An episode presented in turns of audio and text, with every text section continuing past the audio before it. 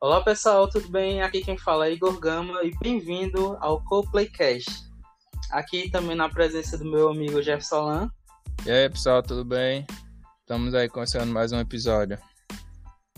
É, e antes de começar, queria pedir a todos os ouvintes que, por favor, se inscrevam lá no Instagram do CoPlay, é arroba CoPlaycast porque a gente fica postando aí durante a semana várias notícias e aqui a gente faz meio que um apanhado em uns comentários com opiniões mais pessoais. Então siga lá, a gente gosta de divulgar muita coisa por lá, para movimentar o Instagram e aqui a gente já tem um foco um pouco diferente. Hoje nós estamos com o criador da página Ratopia. Tudo bom, Jean? Tudo bom, Igor? E vocês? Tudo bem, tudo bem, bem, graças a Deus. E aí, Jean, fala um pouquinho de sua página. O que é sua página? Bom, é, o Ratotopia foi assim uma ideia meio, meio, meio doida, né? Criar uma página que seria basicamente a minha visão sobre o mundo e como eu escreveria o mundo. Então a minha ideia é, era colocar as coisas que estavam na minha cabeça num papel, no, na escrita e divulgar isso pra galera, de uma forma mais, tipo assim, gratuita. Interessante. Essa, essa forma como você vê o, o conteúdo que você posta, quando você começou a se interessar assim, por produzir textos, esse tipo de coisa? Assim, é, desde pequeno, né? Como a gente, quando a gente é pequeno, a gente começa a sonhar muito com, com as histórias dos heróis e se imagina sendo parte herói, às vezes parte vilão. Então eu sempre tive várias ideias de histórias na minha cabeça. E aí, depois de. É, acho que no final do, do, ano passado, eu escrevi uma história, um conto bem básico sobre um ladrão que foi fazer um assalto e deu errado. É uma história genérica, que você vê em muito lugar. Só que daí eu queria colocar do meu jeito, da minha forma. E aí eu comecei a escrever, depois de um tempo eu parei, e aí no começo desse ano eu falei, não, agora eu vou colocar as ideias que eu tenho na escrita e o meio que eu encontrei para divulgar isso foi o Instagram. Então, assim, eu comecei a, a, a pegar todas as histórias que, que vinham na, na minha cabeça e comecei a escrever. Eu imaginava cenas, por exemplo, cenas do Batman contra o Coringa, e eu gostava de dizer como, como seria do meu jeito, na minha visão, como seria uma história minha do Batman com, contra o Coringa, por exemplo. Entendi. E foi, foi seguindo. Muito interessante. É, é, gostei. Você traz um, uma visão diferente para o, o, que o pessoal já está acostumado, né? Bem legal isso, acho interessante. É, muitos artistas, normalmente eu vejo em, em desenho, né? Os artistas eles refazem as suas versões de, de, de personagem. E trazer esse, esse foco diferente, né? É bem legal, bem interessante. É, isso me lembra até uma notícia do Stephen King que disse que gostaria muito de produzir uma, um reboot do Jason, só que contada do ponto de vista de Jason. Uma coisa assim, inovadora que nunca foi feita. Né? Eu, sou, tava falando aqui antes que eu sou muito fã do Stephen King. Quando temos aí um talento realmente, um escritor talentoso, quando ele passa a transformar o que é conhecido para sua realidade, para seu ponto de vista, a gente vê coisas boas saindo, né? Isso, com certeza. A gente vê um, coisas novas surgindo, isso é, isso é muito bom. Não, sem dúvidas. Eu, eu acho assim que quando, quando a gente espera que ele faça uma coisa mais natural dele, quando ele. E aí de repente ele surge com algumas ideias assim, né? Que são desconstruir conceitos que a gente já conhece é muito desconfortante. É muito desconfortante você ver o Stephen King mexer com, com uma lenda que já é o Jason, né?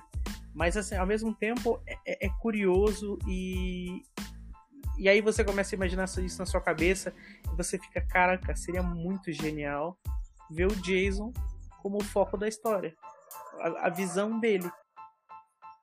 É, porque o, o motivo dele, dele ter se tornado o que ele era, né? A, a, a história por trás da história, né? É uma, é uma, é uma boa ideia. É, exatamente. Então você gosta muito da, da cultura nerd também, pelo visto, né? Eu Já. gosto. Bem fã. Eu vi lá algumas coisas assim, alguns textos da sua página aí puxando um pouco para questões medievais, que você já tinha falado para mim off que que tá produzindo, né? E também Isso. algumas coisas aí com, com games. É, também. Você tava também. falando aí que tá produzindo um, um, também, né? Então fala um pouquinho do seu livro. Bom, meu livro. Esse livro eu ainda não dei um título para ele, na verdade, tipo, a primeira coisa que eu coloquei para ele foi um título bem genérico, como A Batalha dos Três Rivais, mas eu acho que já nem mais é esse o foco, né? A, a minha história se passa mesmo no. A história que eu tô criando, desenvolvendo, se passa no mundo medieval. E nesse mundo, nesse continente que eles vivem, chamado Keremian, a magia, há muito tempo atrás, era muito forte. Ela existia. Mas devido a grandes guerras e devido a grandes é, catástrofes, né, acontecimentos, a magia foi se perdendo até que o cristal que fornecia energia para esse mundo todo foi destruído. Então, o, o protagonista da história, que é o Thor, o Thordvar, ele já começa num mundo onde a magia é uma relíquia, é um passado e aonde as pessoas sabem que existem artefatos mágicos, mas não pessoas com poderes mágicos. Aí esse esse Torvald ele é um cavaleiro. Ele é, ele é jovem ainda, né? Ele é meio que um órfão e aí ele acaba se envolvendo num, numa, numa disputa, numa invasão da cidade.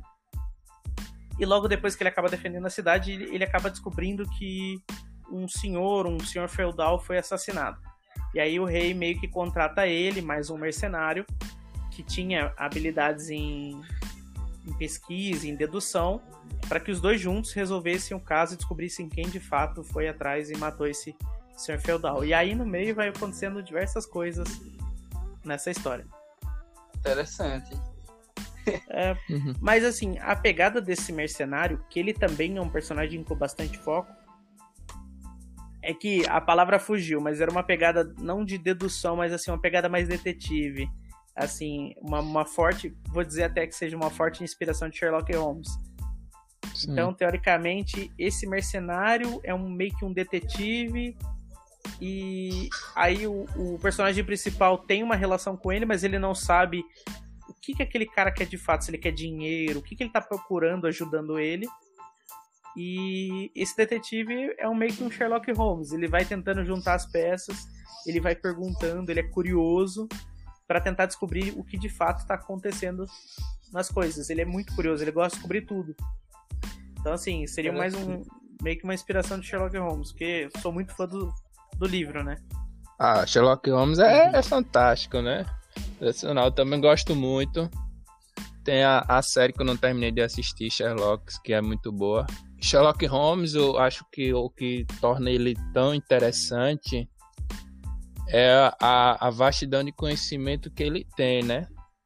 Que ele tem de para poder investigar essa é, essa curiosidade, como você falou, essa curiosidade em aprender e nessa curiosidade ajuda a ele a, a desvendar os mistérios, né? Sherlock Holmes é um detetive preferido também, né?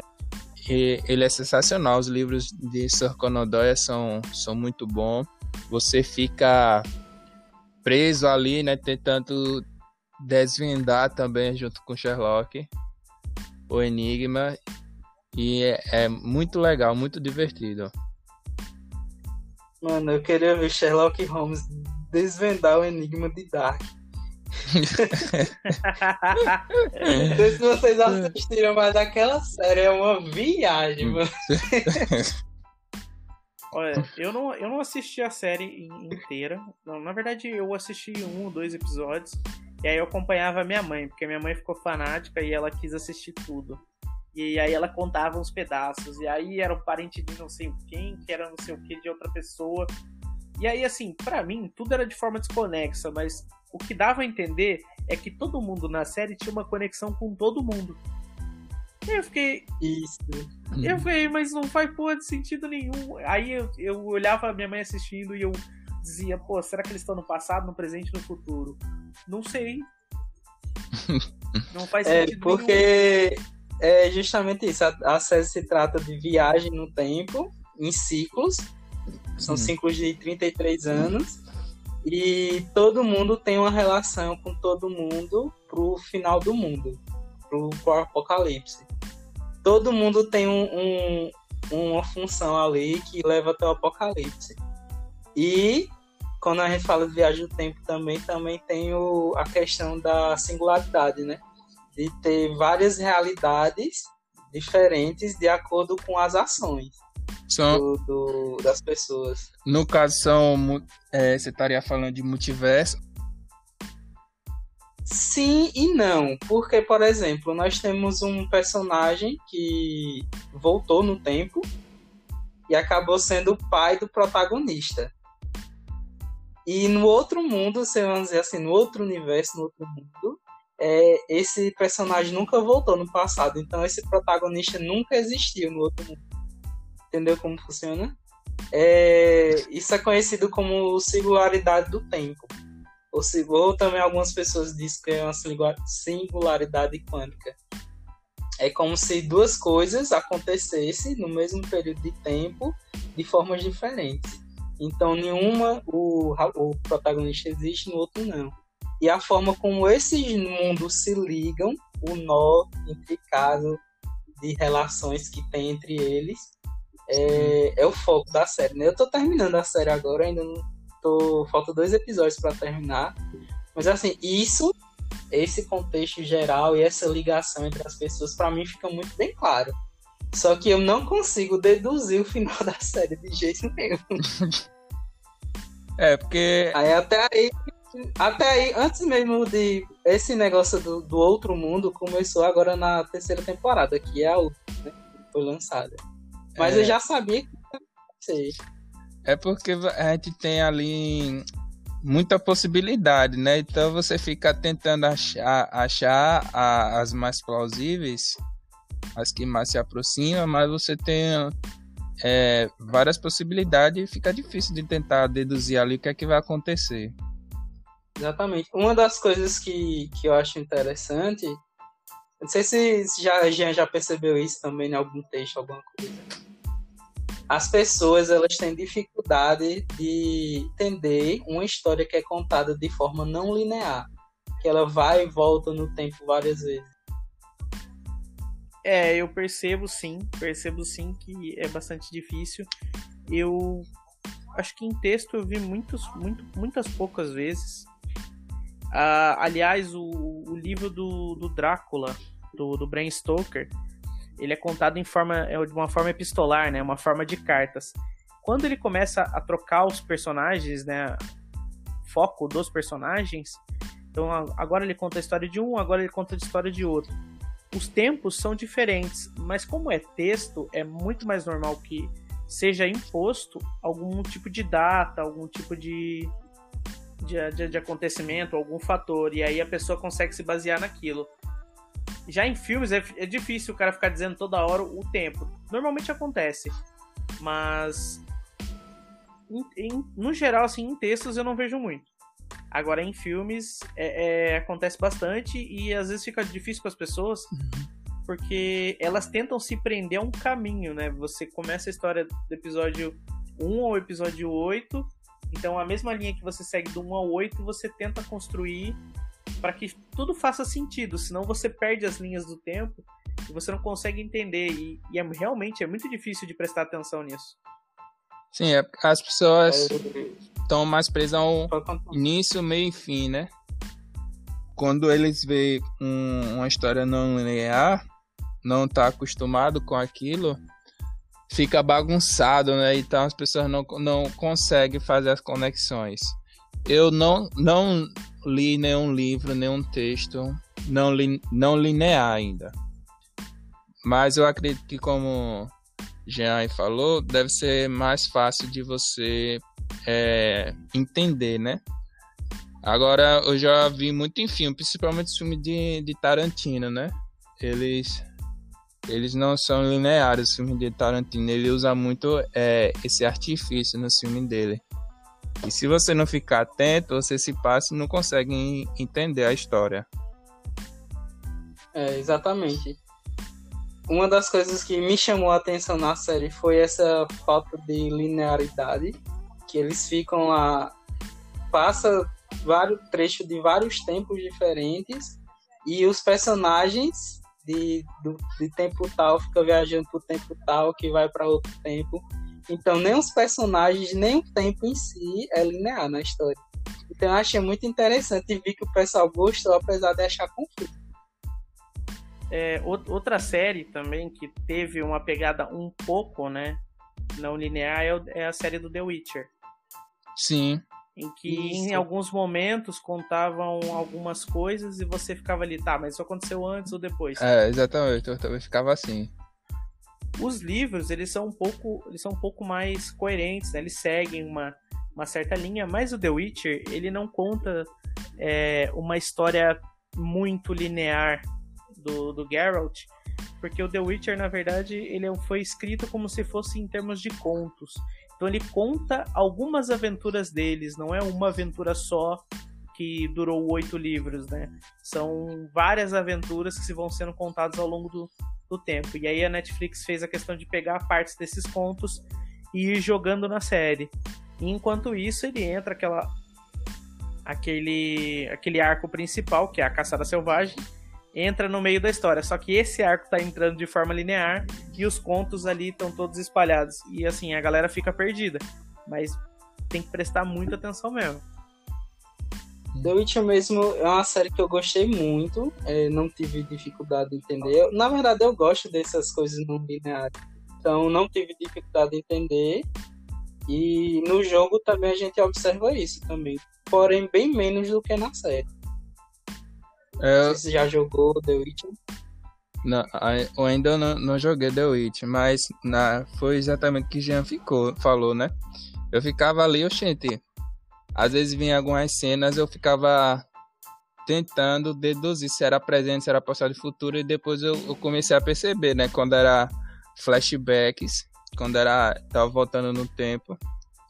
E não era a, ali o que é que tava acontecendo. É, não era o, o, o, o foco ali, né, da, da história que, que é o presente que estava acontecendo.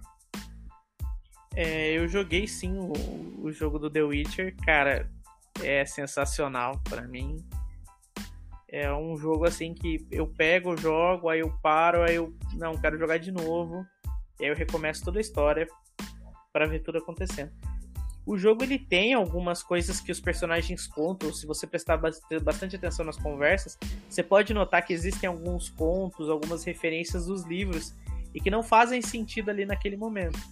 Mas como ele é um jogo, então ele tem que ser muito linear, né, em termos de história. O jogo é muito Sim. aberto, mas o, a história dele vai seguindo algum, algumas linhas. Então no jogo é bem mais fácil de você prestar atenção nos acontecimentos. Exatamente. Esse, é, esse foi a minha impressão também sobre o jogo em si, né?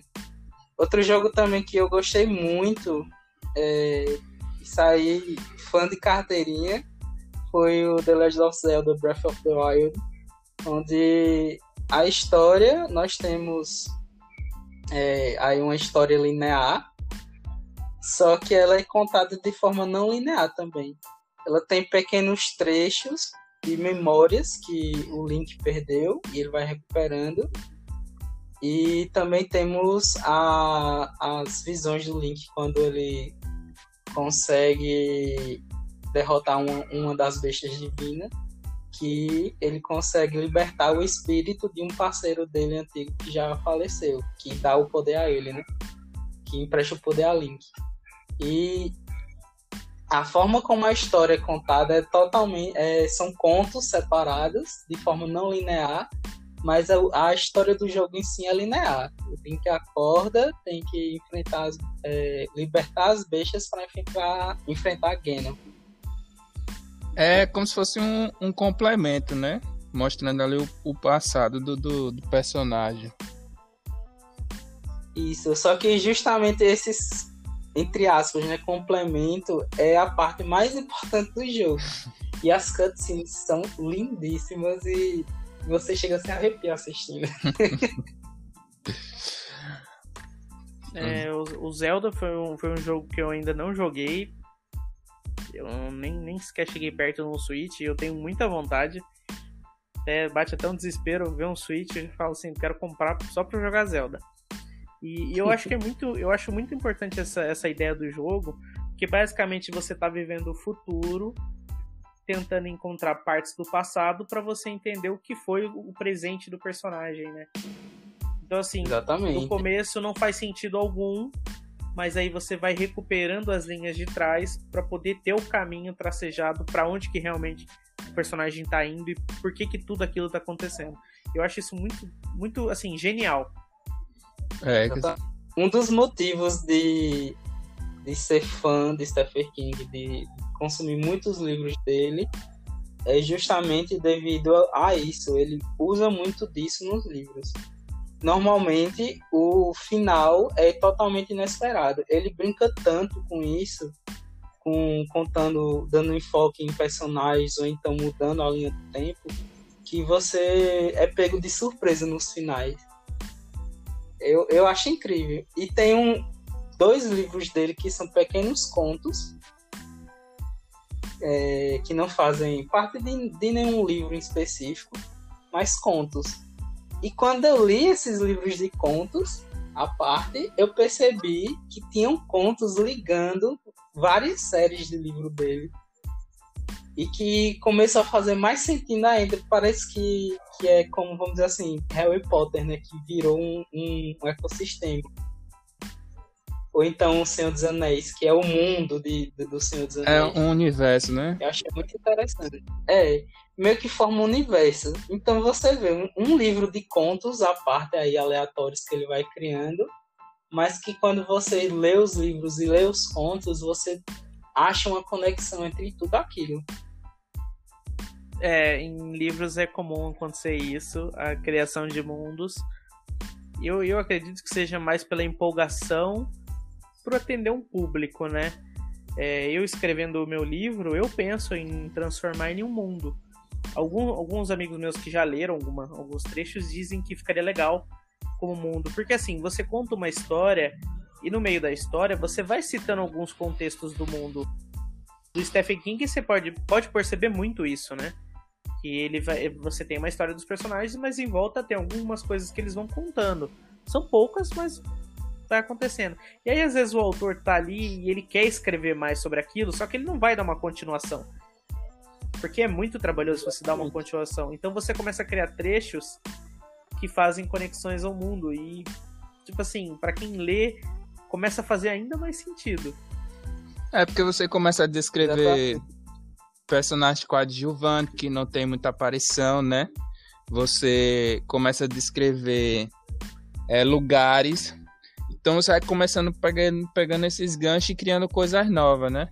E você vai criando todo um universo em volta daquela história principal, conectando tudo. É, é sensacional. Vou mudar um pouquinho do assunto aqui. Mas, cara, como é que você chegou a esse nome, Ratotopia? Ah, tá.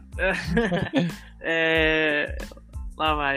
É, O, o- o rato foi uma brincadeira com os amigos. Que um amigo meu ele se meteu numa briga durante uma festa de carnaval com, com alguns seguranças. Sim. E aí, aí ele tirou a camisa e saiu no soco com, com a turma, né? Ficou puto. Daí alguns amigos meus apelidaram ele de Rato Sem Camisa. e aí, Rato Sem Camisa, né? Ficou o nome do grupo. Só que é um grupo, assim, de amigos meus onde a gente se diverte muito. A gente tira sarro de tudo, a gente zoa de tudo. E a, a gente comemora de tudo. É tipo assim, é como se fosse um... Ali fosse uma sociedade. E na hora de criar, eu pensei nisso, em criar uma sociedade, né? Que, que fosse da forma como eu e meus amigos vimos, vimos o mundo. Só que nesse Instagram, né, né, né, nesse nome, é, seria como eu vejo o mundo. Então foi mais ou menos de pegar a- aquela, aquela ideia que eu tinha no, no grupo e transformar na minha visão e mostrar para todos. A utopia é mais aquela referência tipo de zootopia, né? Que é uma sociedade, um, um termo referente a uma sociedade. Sim, entendi. Aí ficou esse nome, eu gostei da, Sim, eu gostei da- da- do nome, né? Ratotopia, Uhum. tipo assim, uma- como se fosse uma brincadeira ali, mas e aí foi e ficou. Tô, tô entendendo. Legal, legal, interessante a, a origem de, de que a gente encontra nas coisas, né, nas histórias. Quando a gente vai é, pesquisar porquê de algo, é, a gente sempre encontra as grandes histórias, é, é sensacional. É, agora, continuando aí na linha de, de conhecer melhor o, o Ratotopia, escrever não é fácil, né? E leva a gente a pesquisar bastante. Me diga aí, você passa muito tempo nesse trabalho de pesquisa? Você passa mais tempo pesquisando do que escrevendo isso aí? Cara, é, eu passo mais tempo escrevendo do que pesquisando, mas ao mesmo tempo que eu estou escrevendo, teoricamente eu estou estudando. Porque quando eu estou escrevendo, eu não eu começo a pensar assim. É, eu escrevo às vezes um, um, parágrafo e eu fico ali, cara, como é que eu poderia escrever de um jeito diferente? Ou eu não gostei da forma como ele está escrito. Eu quero dizer isso, mas eu quero dizer, dizer de outra forma. Então, ah, eu quero usar uma palavra em específico. Quero usar uma palavra mais difícil, mais bonita, né? Mais entonada. Então eu começo a, a pesquisar palavras ou a pesquisar alguns contextos, ou eu mesmo na minha cabeça começo a reformular o contexto daquela frase para que ela fique mais coerente, mais bonita, né? Fique mais assim, mais gostoso de ler. Então, ao mesmo tempo que eu estou escrevendo, eu estou estudando e pesquisando. Uhum, Entendo. Porque eu digo assim, por experiência própria, né? Eu e Alan, é, pesquisamos, estamos a semana aí vendo as notícias, fazendo pesquisas e tal, para poder trazer conteúdo pro Instagram e pro podcast. E às vezes a gente passa a gente passa mais tempo fazendo essas pesquisas do que realmente produzindo alguma coisa. É porque a gente, o, a gente tem um foco muito grande de trazer novidade, né? Sempre tá trazendo algo novo, algo novo, algo novo. Então, isso requer um, uma certa pesquisa maior, né? Então a gente passa mais tempo, às vezes, muitas vezes, pesquisando do que escrevendo algo ou planejando uma pauta aqui para o podcast, alguma coisa do tipo. E tem semana que não, não tem nada para falar assim, de, de novidade, sabe? Aí a gente tem que. É, aí a gente tem que focar no conteúdo original. É, exatamente. Aí tem que pensar em alguma, alguma coisa nova. A gente tem alguns planos aí, de, até de criar quadros né, específicos para de tempos em tempos estar tá passando esse quadro até para questão de preenchimento. A gente consegue preencher, né? Não tem notícia nova, a gente coloca o quadro.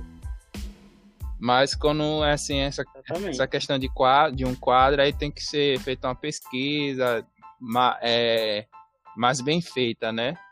Não pode ser uma pesquisa assim mais rápida, tem que ser algo mais, mais bem feito.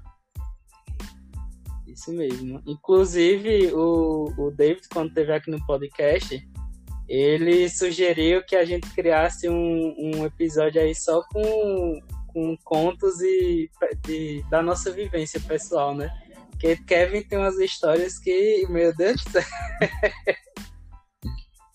Ninguém se é. aguenta é. quando o Kevin conta uma história. E é isso, é trazer um conteúdo original, uma coisa que representa a gente tem o nosso ponto de vista, afinal, esse é o intuito.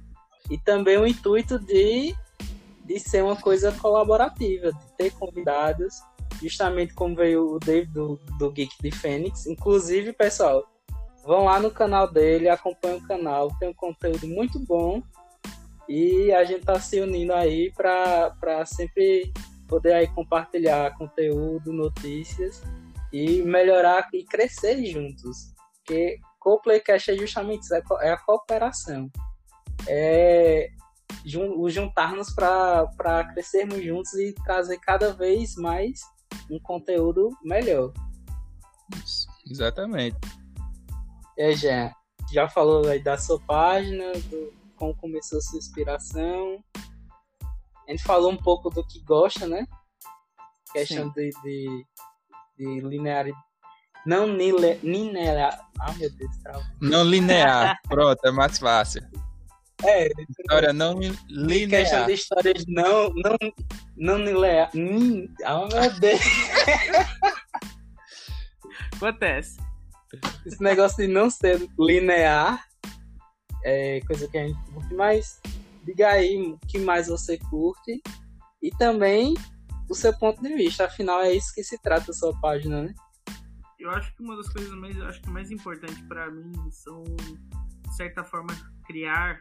Eu acho que vocês falando de, de ter os quadros de vocês, eu acho, eu acho genial é, ter aquela questão da micro inspiração, que é basicamente você se inspirar a fazer algo através de alguma coisa, né? Você leu alguma coisa.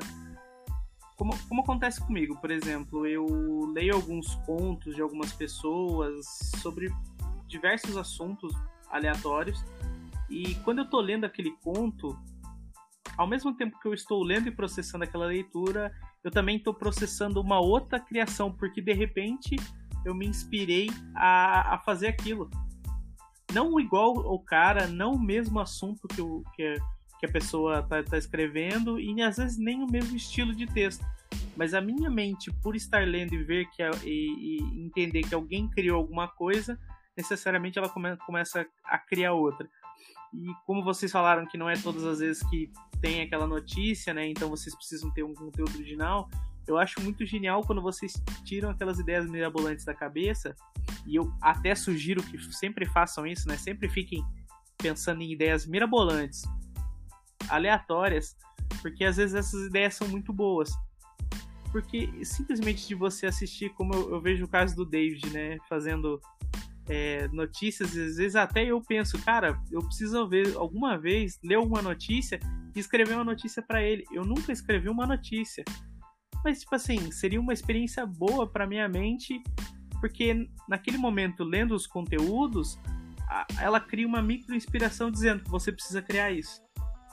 Tipo assim, você tem força, então crie. E eu acho que isso é uma coisa que tem movido bastante o meu desejo por escrita quando eu começo a ver as coisas diferentes e eu começo a ter ideia de querer fazer também. Mas não fazer igual, mas fazer pela experiência. E aí a minha mente fica ali borbulhando de assim, não, faz isso, faz isso, faz isso. E aí eu começo a escrever um monte de coisa aleatória. Às vezes não sai de quatro linhas, mas já é um, um começo ali que é uma coisa que já está anotada para que no futuro eu possa até usar. Exatamente. Hoje é, a gente vê aí grande, grandes pessoas, grandes artistas, grandes cientistas que só se tornaram o que são porque logo cedo foram expostos a aquilo, né? Atletas e, e, e outras pessoas aí. É o se expor, é o ter contato. E aí, cada vez mais, se você se entrega aquilo, cada vez mais você vai progredir, você vai melhorar. É, exatamente, né? O, o negócio é, é começar, né? É você começar a fazer e não ficar parado, né? Não ficar só pensando. Não adianta. E com, com o caminhar da, da carruagem, né? Com o seu desenvolvimento, você vai melhorando. Favor, Jean, traga aí algum texto para nós, um conto, um poema. Foi da sua escolha. Tá, eu, separei vários, mas. Tá, esse, esse, esse, texto que eu escrevi, eu escrevi uma vez no, meu Instagram um, um mini conto, né? Porque o Instagram não deixa a gente criar muita coisa em texto, textos muito grandes. Eu escrevi um mini contos numa pegada mais de steampunk, né? Onde uma mulher que dominou as máquinas invadiu um território que era mais feudal. Tá lá, é esse o texto tá no meu Instagram, e aí eu reescrevi um outro texto, eu escrevi um outro texto em que um ponto de vista de um outro personagem falando dela. Dessa personagem desse conto. Eu vou ler aqui, eu acho que ele ficou um pouco. Ele é menor do que, do que os outros, então esse é mais fácil de ler. Ai meu Deus do céu, peraí que eu travei. Pode ficar tranquilo. o nome do texto é Queimem a Bruxa. Eu tinha lhe ensinado tudo, mostrado os caminhos corretos para a magia, mas ela se descuidou e foi descoberta. Errar a sequência do ritual da iluminação gerou um caos na cidade. Primeiro, se deve inserir a magia de controle no coração, somente após isto, deve inserir o artefato no corpo. Se feito certo, ela teria feito um grande monstro e o teria em seu domínio. Ao inverter esses passos por descuido ou arrogância, ela fez com que ele perdesse o controle e andasse para todos os lados, atravessando muros e paredes, levando consigo casas, escolas abaixo e até mesmo vidas. Eles descobriram, chamaram-na de diversos nomes: demônio, inimiga, assassina, bruxa, e este último foi o mais recorrente da lista. Ela discordava de todos e, inclusive, ignorava as ofensas. Andava, pensativa pelas ruas, tentando encontrar mais materiais para sua criação, até a informação do ocorrido chegar à igreja. Agora estão atrás dela, como se não houvesse amanhã, na tentativa de capturá-la e executá-la como bruxa. Vejam só, que ironia. Seguiram por seguiram-na por toda a cidade, desde o cemitério da Ferrugem até a floresta das máquinas mortas. Decidiram que para acabar de vez com a perseguição deviam queimar a floresta, e aí a bruxa iria queimar junto. Dito e feito. Sem opção de retorno, ela tentou fugir dos homens, do fogo, da falta de oxigênio, da morte. E mesmo correndo, com uma respiração ofegante e cansada, ela só podia ouvir aquela frase ao fundo: Queimem a bruxa! Mesmo ao longe, no fim da floresta, na chegada do rochedo, com uma terrível queda e uma linda visão do mar, aquelas palavras não saíam de sua audição. Era como se até mesmo os gritos tentassem matá-la. Nunca mais a vi depois disso. Meu coração parou após ela ter pulado no oceano, como se a magia tivesse ido embora. Mas quando ela voltou, eu soube tudo. Ela foi para outra região e lá se tornou praticamente uma deusa. Levou o poder das máquinas até aqueles homens durante a guerra, e eles a fizeram deusa. em seguida convenceu todos a vir para cá. Mais do que poder de máquinas, ela tinha um exército humano, mesmo que modificados fisicamente pela magia do aço. Levou primeiro justiça à igreja e depois aos monarcas. Logo em seguida, o povo não foi tão difícil de convencer. Por medo, foram obrigados a aceitá-la, mas não demorou muito para que a amassem e idolatrassem sem compromisso. Posso ter vivido todo este tempo sem vê-la. Muitos acham que ela está morta. Eu lhes digo que ela está vivíssima. Desfez dos órgãos e transformou a pele em metal, tornando-se imbatível e imortal. Ainda sinto sua presença, mesmo que distante. Talvez ela esteja conquistando outros reinos além do nosso. Que ela, nossa deusa do aço, guie a si mesma neste mundo sombrio e desconhecido, e que o mundo a veja como eu, eu vejo: uma guerreira, uma comandante e uma sobrevivente. E é isso. É, Legal. legal, tá bem interessante. Você vê que tem um, um, um contexto steampunk, mas também mais Medieval. medieval, né? Mas acho que a minha inspiração para essa parte das máquinas tá num, num dos, dos capítulos de Love, Death and Robots. Tem aquela pegada steampunk, onde uma menina raposa é caçada e aí um rapaz que manja de máquinas transforma o corpo dela em máquina. Então, assim, Uhum. foi mais ou menos uma pegada dessa ideia. Sua, sua micro-inspiração veio, veio daí, então. É. Tem mais algum texto aí pra nós? Eita. Pode ser um poema agora. Ele tem que conhecer o, suas várias facetas. Facetas. É, eu escrevi um, um- Eu tenho um texto aqui de poemas que. Eu não escrevi basicamente um poema grande. Eu escrevi como se fossem pequenos preminhos, como se fossem alguns versos. Pode ser, fica à vontade. Tá, o primeiro chama-se Monte Horizonte. Esse eu acho que esse já tá publicado no Instagram. Quem dera pudéssemos ver o pôr do sol no topo daquele monte, pois na varanda de nosso paiol seríamos o além do horizonte. Ainda até faz aquela referência da música Além do Horizonte do Jota Quest. Sim, legal. A próxima é Memorize. Não me agrada muito ser um bom memorizador, pois memorizar a dor é tão ultrajante que mesmo um homo sanctus tornar-se-ia um percador. Tá, vou ler os dois, os dois próximos aqui, pode ser? Pode? Pode sim. Tá, o terceiro chama-se Intergaláctico. Conheci aquele ser que dizia ser intergaláctico. Nunca entendi o que ele quis dizer, se ao menos eu tentasse.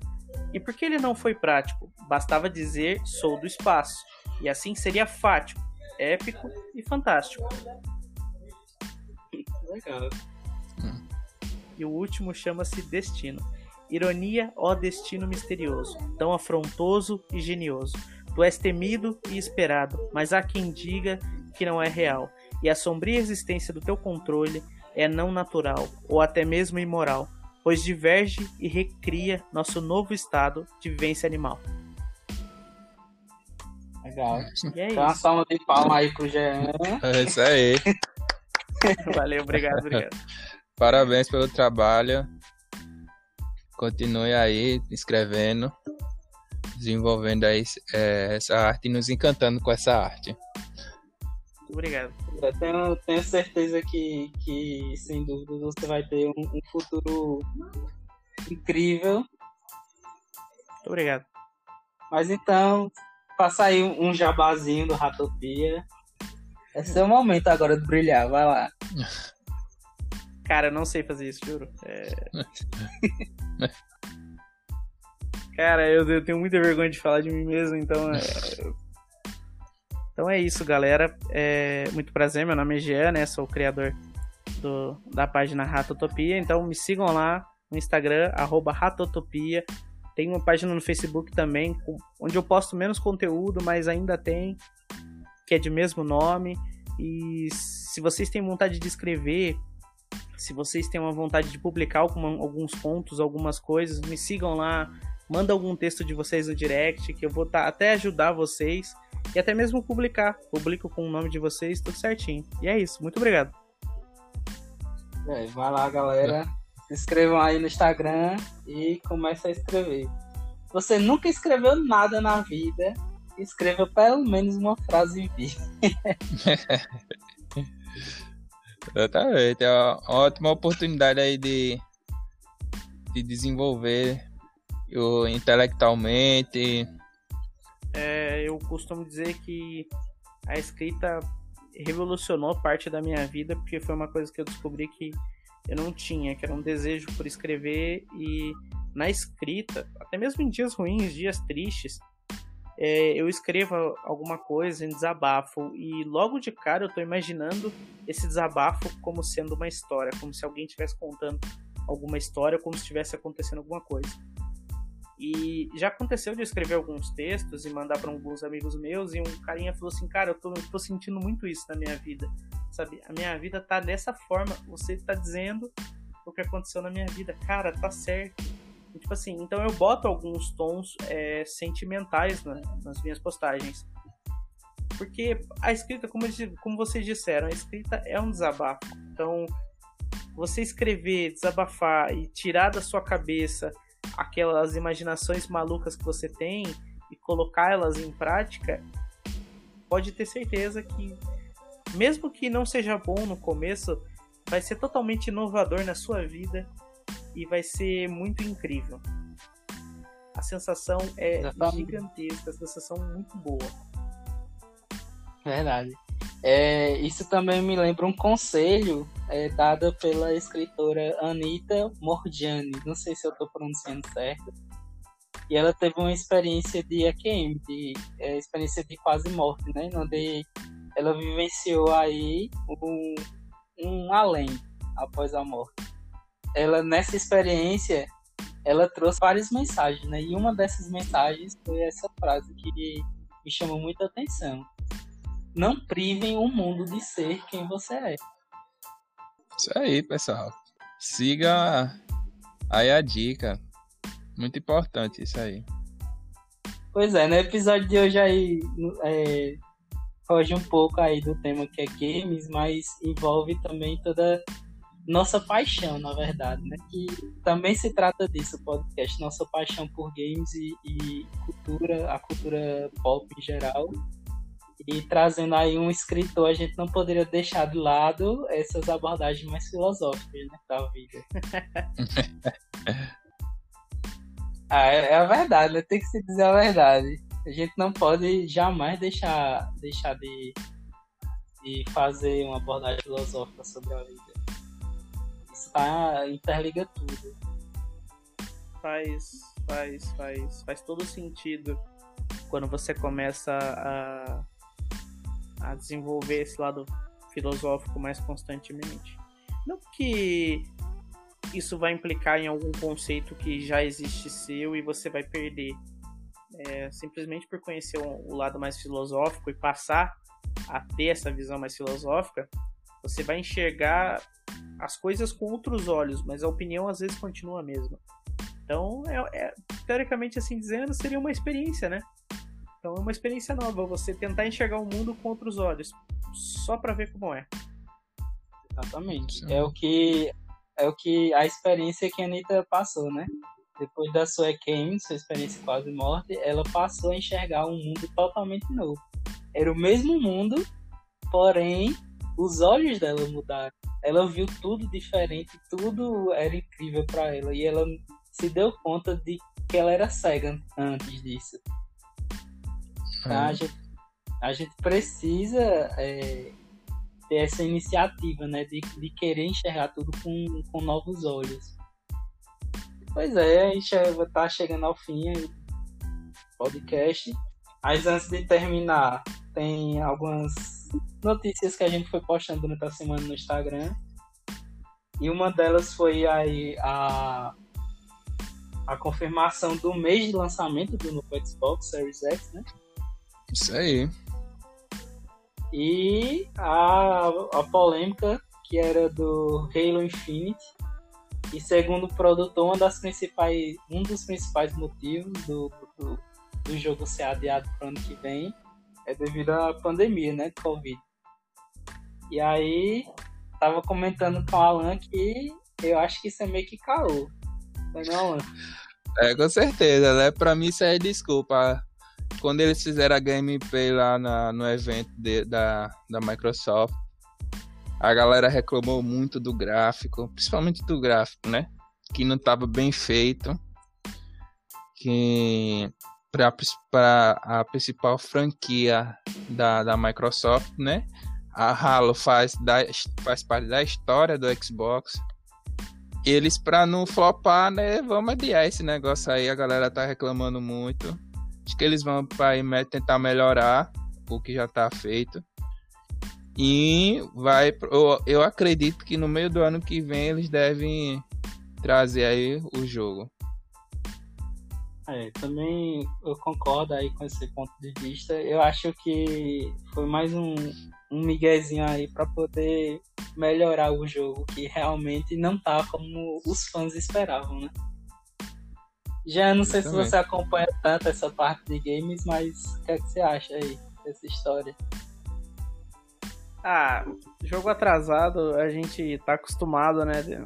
Ultimamente a gente tá, tá começando a se acostumar com as datas atrasadas. Eu acompanho, eu acompanho bastante, mas eu não fico 100% ligado. Eu jogo bastante, mas não é 100% ligado das notícias.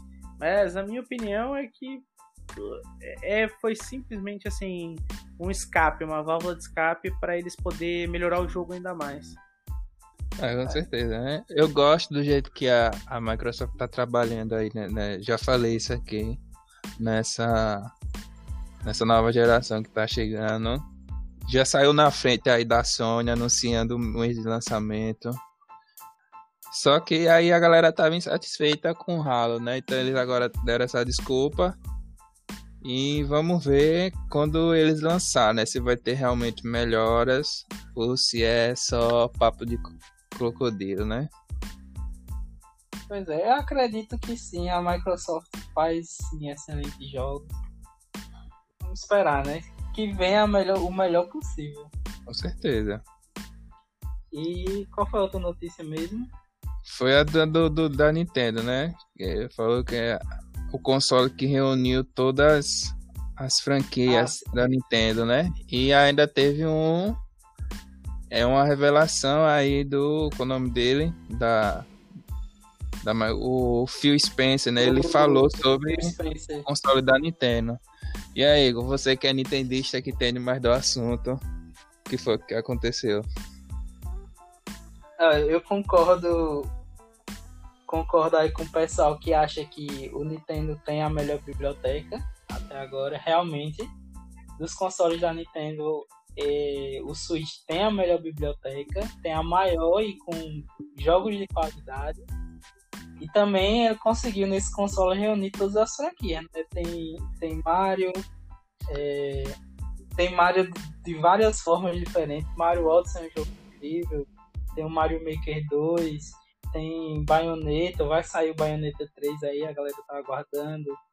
Tem Mario Kart, tem Zelda, ou seja, ele conseguiu todo o line-up de, de first parties da Nintendo reunir um com o console. E foi justamente isso que o chefe do, do Xbox falou, né?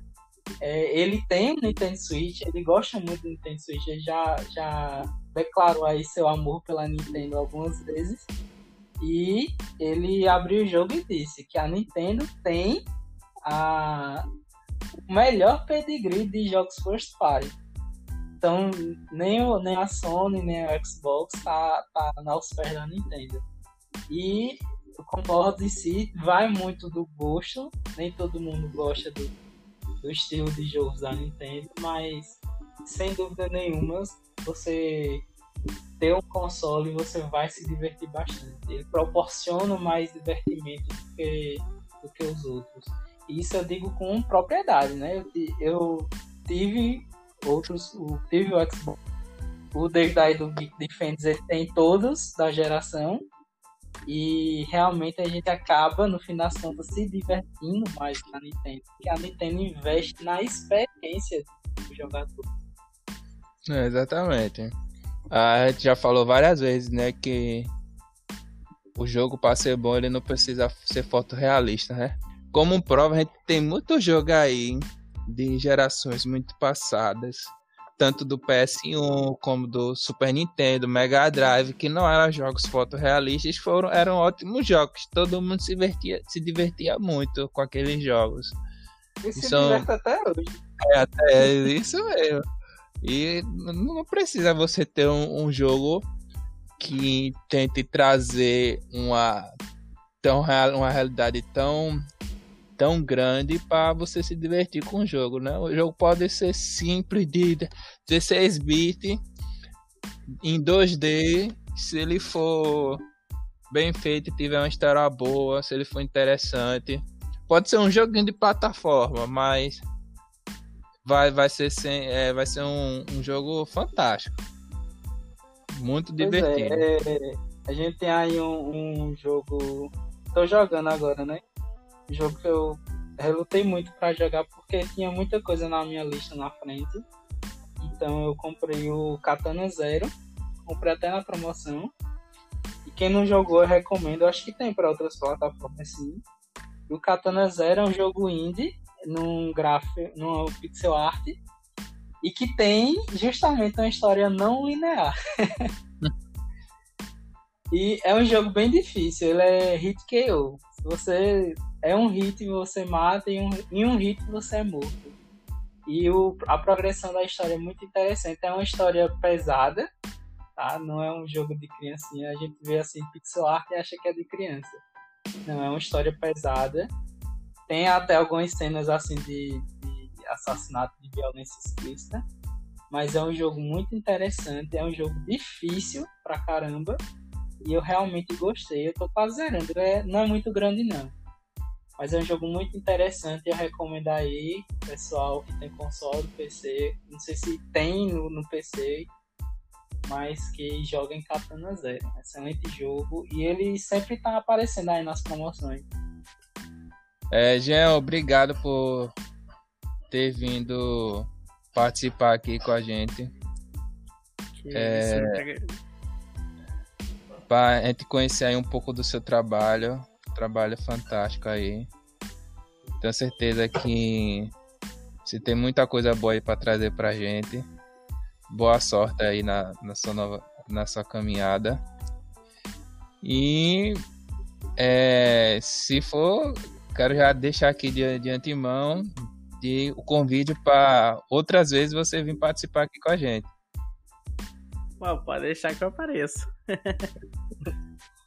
sei, eu, sei que, eu sei que você é meio tímido aí, caladão, né? Mas é um papo bom. Você, na verdade, você despertou na gente algumas partes que estavam meio escondidas, né? A gente acabou comentando coisas que a gente não comentaria normalmente. Isso. Mas é, muito obrigado por vir participar com a gente. Fica o convite para participar. E, e fica à vontade. A casa é sua. Gente, é, muito obrigado pelo convite. É, e, claro, pode sim, a gente marca outras vezes, a gente faz outras vezes, pode deixar que eu participe, nem que esteja, nem o foco seja escrita. Tamo aí participando. É porque no começo eu sou bastante tímido, né? Então, como trabalhando principalmente agora com microfone, pra mim me dá muito nervosismo, o coração fica assim pulsando. Mas é com, com o tempo, com o tempo vai melhorando, com o tempo vai soltando mais. Exatamente. É, se você comparar, a gente, esse aqui é o quê? O episódio número 9, né, do podcast. Vai escutar nosso primeiro episódio pra ver a diferença. é, a, gente, a, a gente tá melhorando, melhorou um pouco, mas com certeza a gente tá, tá aprendendo aí também a fazer, né? A gente fica nervoso também, a gente fica às vezes sem saber o que falar, às vezes fica atropelando o outro, mas a gente vai desenvolvendo aí é, com o tempo, né? É, agora, agora eu vou assistir o primeiro episódio, hein? é, é, é. Inclusive, é, eu tinha visto, foi hoje ou foi ontem? Não me recordo bem. É, que o nosso primeiro episódio até agora é justamente o episódio mais assistido. É o episódio que a galera mais gostou. E é, você já chegou a postar algum, algum algum conto em áudio ou ainda, ainda vai postar? A, ainda vou postar. Eu comecei a fazer, só que eu queria dar uma. trazer assim uma pegada mais. trazer aquele, aquele texto em áudio, sonorizado, né? Colocar alguns sons, mas também não só ler como eu li aqui. Eu queria trazer algo mais interpretado, algo mais assim. É, vamos dizer assim, trazer mais sentimento para a voz para deixar ainda mais potente o, o áudio. Da mesma forma como é feito pelo, pelo, Nerd, pelo Nerdcast e tal, e muitos outros. Sim. Então ainda eu tô aprendendo aquela. tô aprendendo aquela pegada da interpretação, para não ficar tão travado. Como eu tô sozinho num quarto aqui fechado, eu tô falando no microfone, mas ainda assim eu me sinto com vergonha, me sentindo como se fosse um louco falando sozinho no microfone.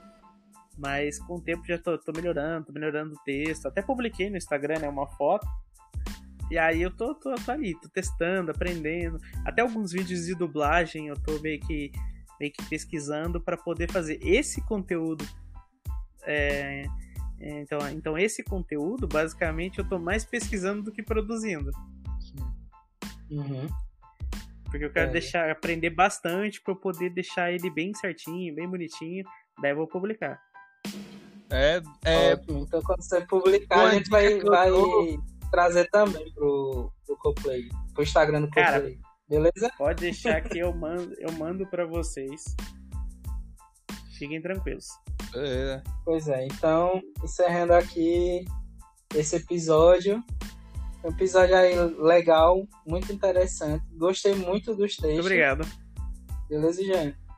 E a gente vai voltar a gente vai divulgar também aí quando você começar a lançar seus áudios. Parece que vai ser uma, uma bela produção. E eu deixo aí o, o, convite aos ouvintes que vão lá, se inscrevam no Instagram, a Tutopia. É, deixem lá também seus contos se vocês tiverem interesse. Sigam também o, o Geek de Fênix, é um canal muito legal, tem aí um conteúdo muito parecido com o nosso. E é, não esqueça também de seguir aí, MW, é, é, então MW Games TX. É, no Instagram também MW Game TX, nossa patrocinadora. Ela sorteou aí alguns brindes. Eu nem sei se, se saiu todos, eu acho que sim. Saiu todos os brindes, mas é, o Kevin né, vem aqui com com toda a boa vontade do mundo, comentar aí, trazer um pouco da sua experiência na, na área de varejo da indústria mesmo dos games, né? Ele já tem, passou a vida toda aí trabalhando nessa área e vem agora patrocinar a gente para gente trazer esse conteúdo para você, né? Então é de coração. Se inscrevam lá também na loja. É, se vocês disser que vem pelo CoPlay, ele vai dar um descontinho para você. Logo, logo eles vão estar com um site novo que vai ter um sistema de pontuação aí para você trocar seus consoles usados e ganhar bônus para os seus novos. E também não deixem de seguir o CoPlaycast no Instagram. É muito importante que vocês se inscrevam lá no, no Instagram, que sigam a página, porque a gente traz conteúdo lá durante a semana e também é uma forma da gente ter mais proximidade com vocês.